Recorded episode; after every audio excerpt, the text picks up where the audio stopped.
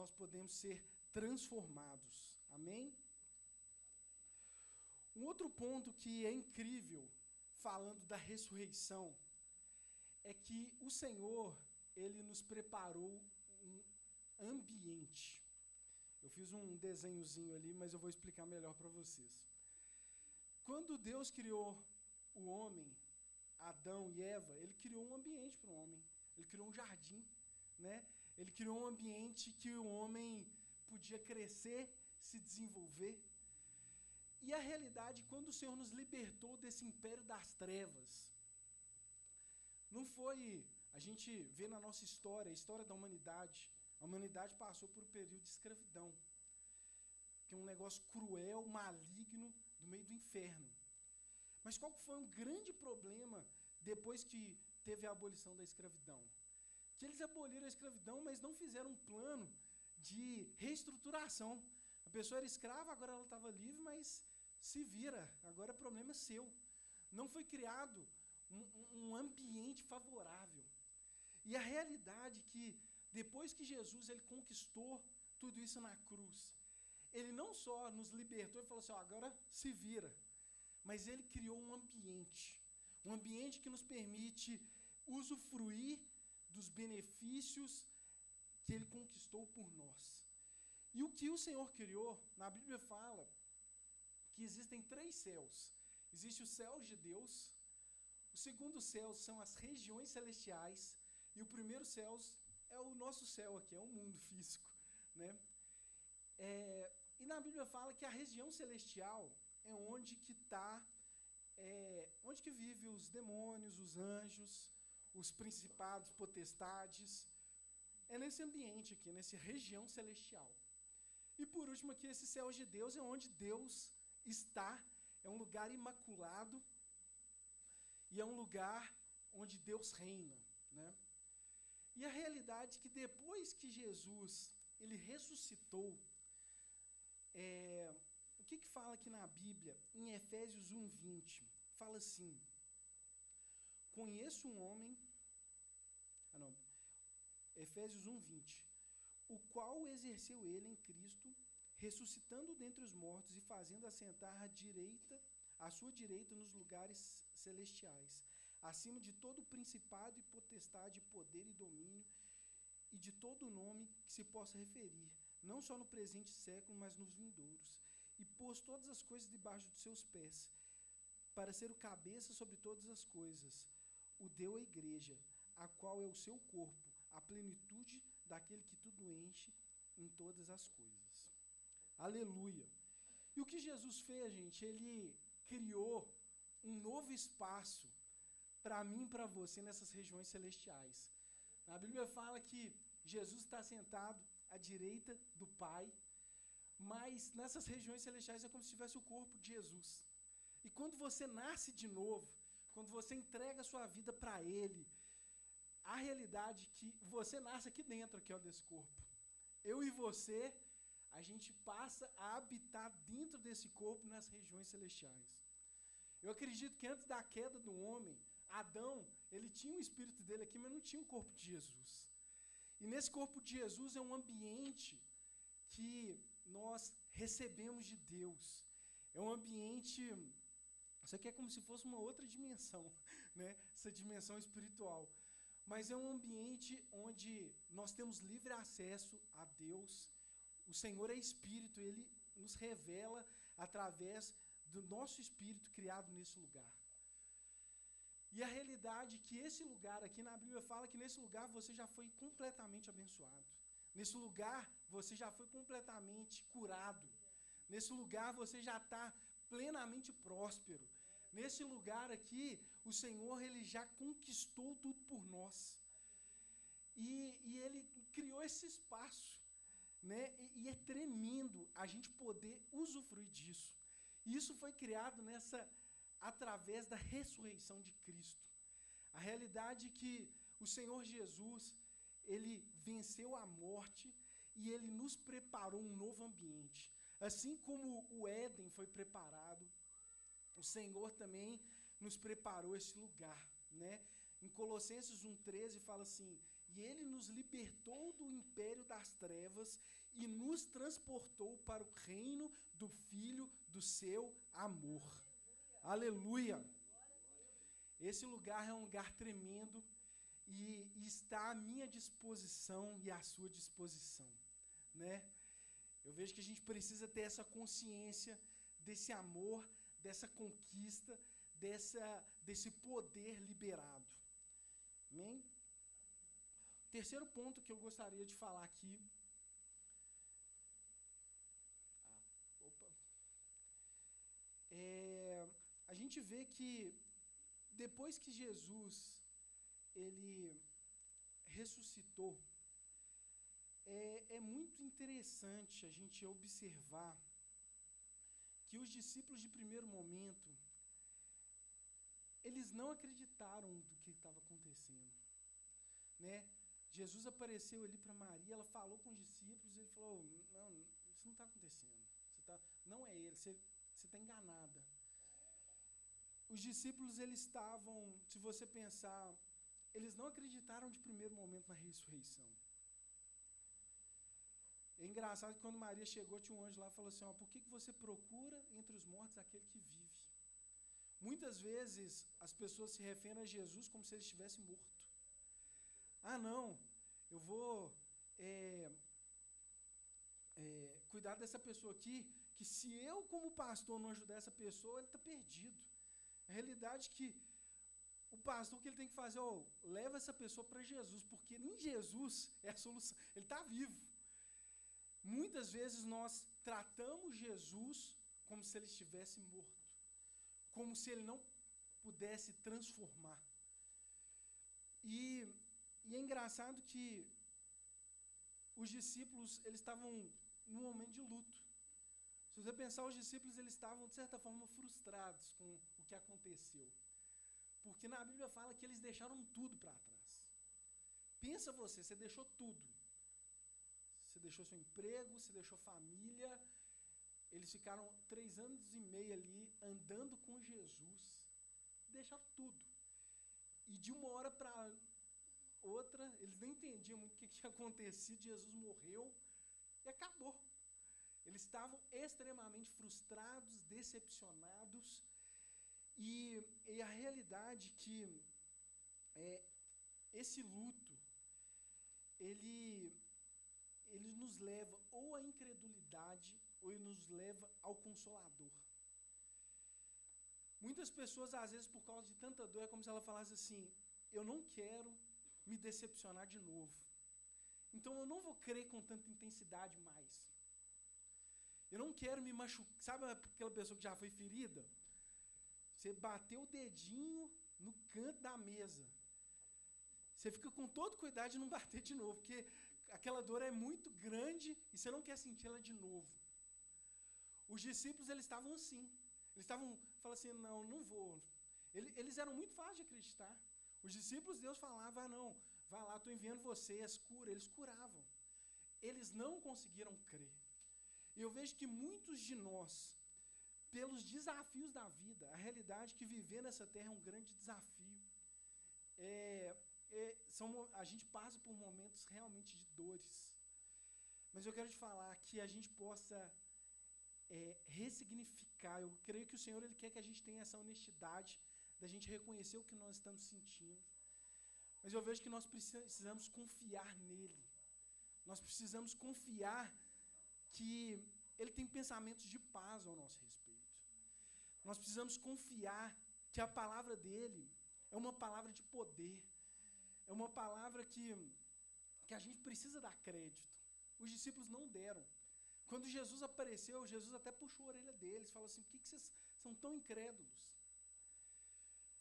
E eu vejo que muitos de nós, nós não usufruímos desse poder liberado dessa ressurreição, porque nós estamos presos em algumas feridas, que nos impede de crer e de nos lançarmos plenamente no Senhor. Amém? E um outro ponto que é interessante dessa esse encontro aqui que alguns discípulos tiveram com o Senhor é que Jesus, ele se revelou de uma maneira diferente. Maria Madalena estava ali no jardim e ela achou que Jesus era o jardineiro. conversou, nossa, ele morreu. Ela achou que ele era o jardineiro. E depois ele falou o nome dela, os olhos dela se abriram, ela falou, Rabone. E sabe o que é interessante? Que Deus eu vejo que ele tem até uma certa prazer de quebrar um pouco a nossa religiosidade. Às vezes a gente, te, você já teve alguma experiência com Deus e você acha que Deus sempre vai te falar daquela mesma forma. E Deus ele quer nos mudar. Ele falou assim: ó, quem está no controle que sou eu. Outros discípulos eles estavam andando no caminho de Emaús. Eles acharam que Jesus era um viajante, conversando ali. Jesus morreu. Aí ele começou. Eles não entenderam quem era Jesus. Eles não viram. E eu creio que o Senhor ele ele ministra mensagens de revelação ao meu e ao seu coração. Mas nós precisamos ter esse discernimento de entender esses sinais que ele tem nos mostrado. Eu lembro que eu e a Camila, a gente teve uma experiência que foi muito interessante. É, meu sogro, ele estava passando por um momento de câncer, ele teve tipo assim, uns quatro cânceres, um depois do outro. É, câncer na parótida, depois tirou um terço do pulmão. E sabe, a, a família toda fica mobilizada, né? é, tratamento, é levar no, no hospital. E aí a gente estava passando por isso já faz uns dois anos, faz uns dois ou três anos. E aí eu e a Camila, eu falei, Mila, vamos para um congresso do Dunamis lá em São Paulo. A gente vai fazer um bate-volta. A gente pegou o avião mais cedo e volta no mais tarde. Que a gente está precisando assim de um, de um fogo de Deus, de ouvir uma palavra do Senhor. E aí a gente pegou e foi. E foi um tempo maravilhoso, a gente. E tipo assim, nas pregações lá do congresso que estava tendo, a última pregação era do cara assim, mais top, veio dos Estados Unidos, aquele cara assim, nu. E aí, eu e a Camila, a gente estava bebendo demais do Senhor. E aí, quando a gente estava acabando, esse cara pegou o microfone e a gente tinha que sair em 10 minutos, por causa que a gente ia perder o voo. Aí a gente chegou, viu 10 minutos e falou, Mila, a gente tem que ir embora. Infelizmente, o cara tava dando só introdução, né? A gente nem ouviu nada. E aí a gente entrou no Uber, estamos indo para o aeroporto, era tipo assim, 40 minutos, 50 minutos dentro do Uber. Gente, esse cara do Uber, pensa um cara enviado de Deus. O cara começou a contar, minha filha, ela foi desenganada pelos médicos, quase morreu. E o cara, ele começou a falar o que o Senhor queria nos ministrar. A gente foi na, em São Paulo para andar de Uber, né? E Deus usou aquele cara de uma maneira tremenda. Eu e a Camila, a gente pensa no Uber, a gente assim, soluçando de chorar, né? Que foi uma foi um encontro, porque a gente precisava ver aquilo. Sabe quando você quer voltar assim? Eu quero ajudar a família, eu quero voltar crendo, eu não quero me dobrar diante dessa situação. E como nós somos ministrados por isso? E eu quero te falar, Deus ele é assim. Ele usa pessoas simples para nos falar coisas profundas. Isso é a beleza do nosso Deus. Eu lembro a minha sogra também, pra você ver, né? muitos desafios. Minha sogra teve como se fosse um câncer que estava dentro do útero. E a Camila chegou um dia e falou: mãe, ela estava muito, muito triste, já estava com cirurgia marcada. E a Camila chegou: mãe, vamos orar aqui pegou o Davi e a Amanda. Davi e Amanda começa a fazer desenho profético. E o Davi foi desenhou. Gente, o Davi ele fez um desenho. Eu não trouxe aqui, eu devia ter trazido. Mas o desenho que o Davi fez foi exatamente o que aconteceu. O Davi ele fez, tipo, minha sogra deitada, um desenho, ele, ela segurando uma bola, o, o médico segurando uma bola assim, e ela rindo. Quando os médicos foram fazer a cirurgia, tinha médicos de várias especialidades, porque não sabia a aderência que estava. Quando eles abriram o útero, tiraram o negócio inteiro. Não tinha, não tinha aderência nenhuma. E foi exatamente como o desenho do Davi. E a gente ficou tão impressionado porque, você vê, o meu filho está tendo as primeiras experiências com Jesus agora. E como o Senhor usou ele. Foi incrível. Foi uma coisa assim, é inacreditável. É inacreditável como que Deus revelou para ele isso. E eu quero te falar, nós precisamos estar atentos, amém? Nós precisamos tirar todo preconceito da nossa vida. Falar, Deus, eu quero receber a, a, a tua palavra a meu respeito. Eu quero estar atento aos sinais do Senhor. Eu quero receber essa revelação do teu evangelho. Eu quero receber esse poder da ressurreição. Amém? Último, é, um outro ponto aqui. Olha o que fala em Romanos 8:11. Fala assim: Se habita em vós o espírito daquele que ressuscitou a Jesus dentre os mortos, esse mesmo que ressuscitou a Jesus Cristo dentre os mortos, vivificará também o vosso corpo mortal por meio do seu espírito que em vós habita. Olha só, pessoal, o mesmo espírito que ressuscitou Jesus dentre os mortos, ele habita dentro de você.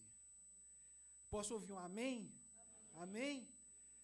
Isso é muito poderoso. Isso é muito poderoso. E eu vejo que muitos de nós, a gente, a gente não usufrui disso de uma maneira plena. É como se nós vivemos a nossa vida sem, sem trazer isso à memória, né? A gente vê alguns homens de Deus que eles respiravam isso, né? A gente vê o apóstolo Paulo, algumas vezes que ele foi preso e tudo mais, ele estava defendendo o evangelho e essa ressurreição. E esse e é incrível porque quando nós vivemos a partir deste ponto de vista, eu vejo que nós temos outras posturas que são diferentes de qualquer outra situação. Paulo e Silas, eles foram presos ali. E na Bíblia fala que eles foram chicoteados e à meia-noite, gente, eles eles foram presos injustamente. Eles apanharam, estavam no cárcere mais profundo, sendo humilhados. E à meia-noite, que era o momento, era o ápice deles reclamarem. Fala, Deus, estou fazendo a sua obra. Olha onde que eu estou. Era o ápice deles é, murmurarem. Esses caras eles tiveram uma outra postura. Eles entenderam, ele falou assim, que habita dentro de mim esse que ressuscitou Jesus dentre os mortos. Esses caras começaram a louvar, adorar Jesus no presídio. Na Bíblia fala que houve um terremoto e todas as cadeias foram abertas. Todas. E além disso, olha o desdobramento. O carcereiro que tinha prendido eles já estava a ponto de, de eh, se matar. E eles ainda falaram assim: não, faz isso não, tá todo mundo aqui pregaram para o cara, ele levou eles para casa dele, tratou as feridas.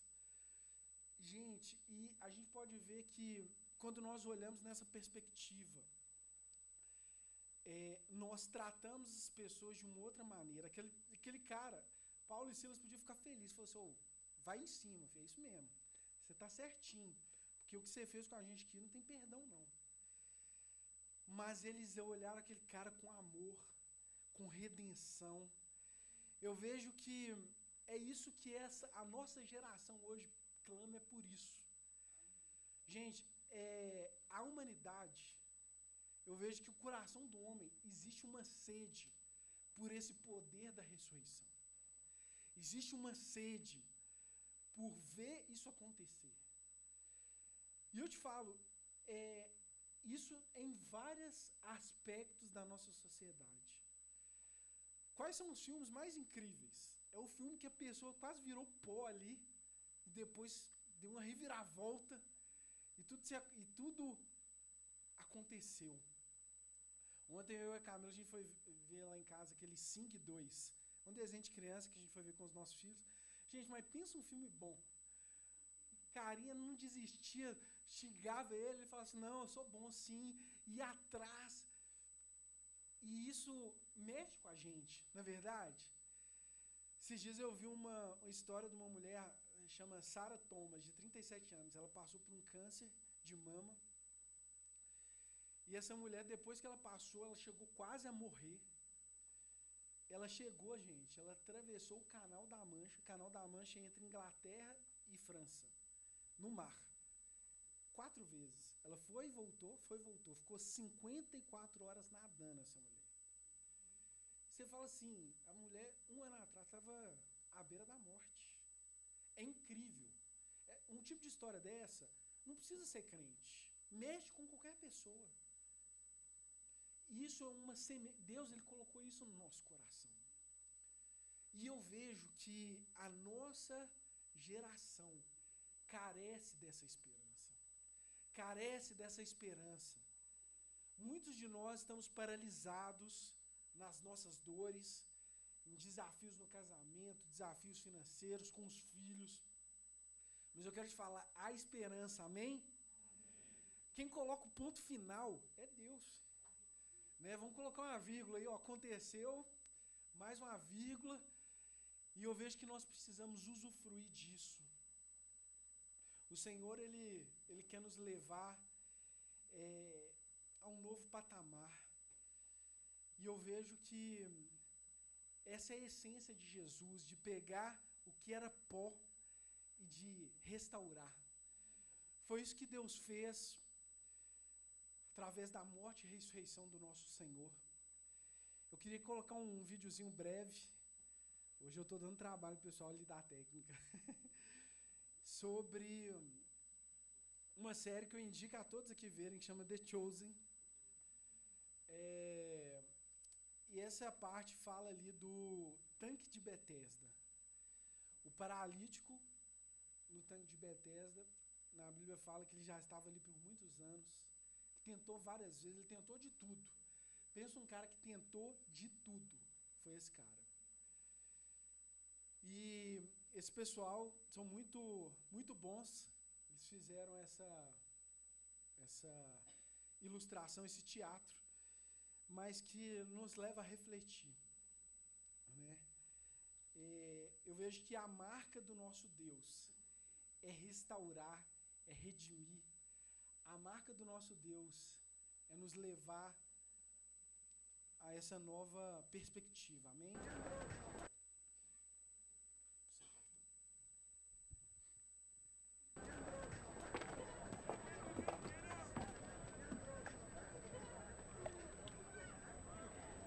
Toda essa confusão por causa disso? Um Mickey V enorme? Tenho o pressentimento de que ainda não vimos tudo.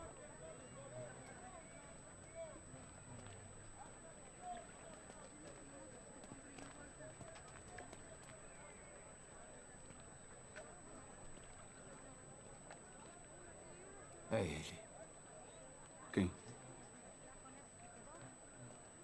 Ele. Aquele que está aqui há mais tempo, mas não devia. Aquele triste. Porque eu tenho a impressão de que não é apenas uma conversa. Nós precisamos ficar atentos? Não. Apenas fiquem comigo e observem.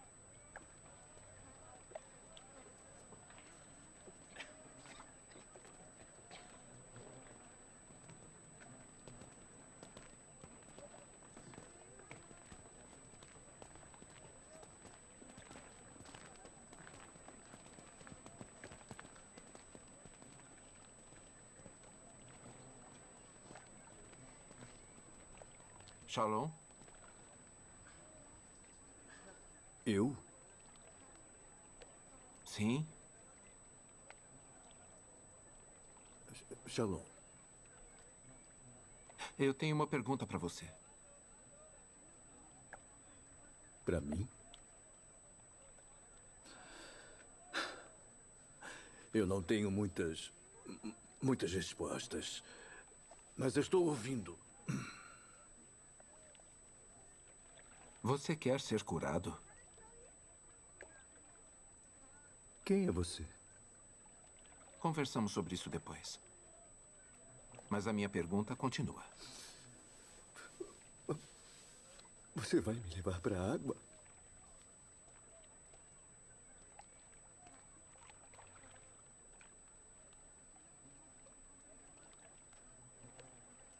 Olha, eu estou tendo um dia muito ruim. Você está tendo um dia ruim há muito tempo.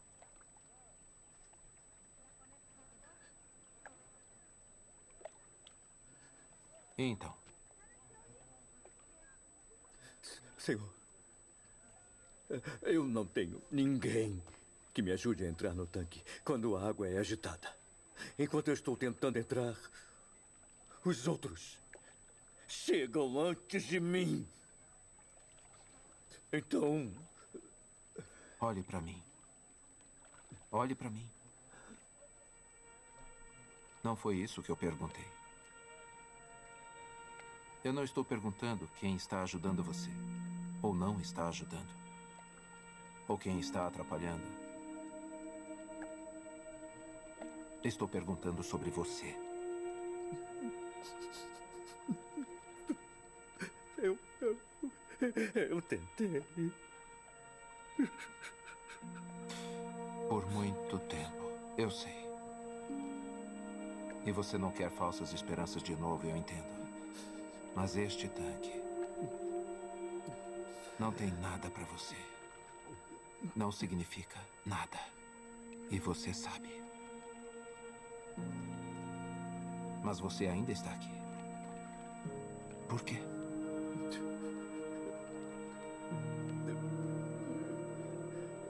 Eu não sei. Você não precisa deste tanque.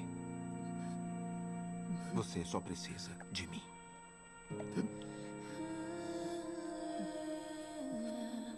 Então, você quer ser curado?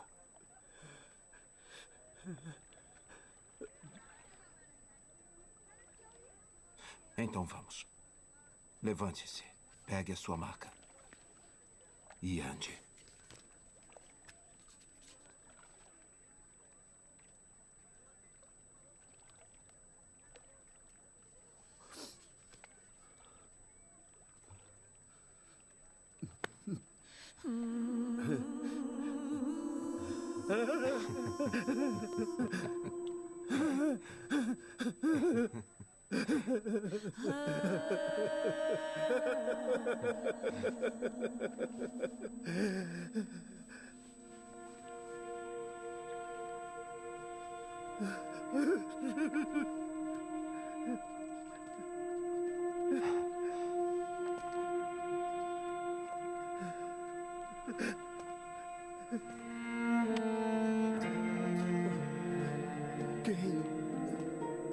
Está na hora de você andar, como ele disse.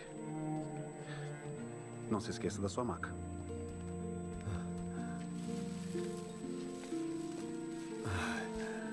Por que isso importa? Porque você não vai voltar aqui.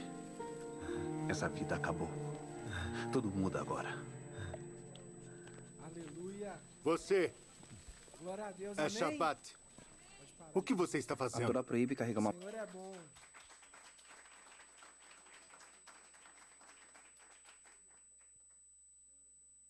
Esse é o poder que habita em Jesus. Eu queria que vocês colocassem de pé nessa manhã, chamar o pessoal do louvor.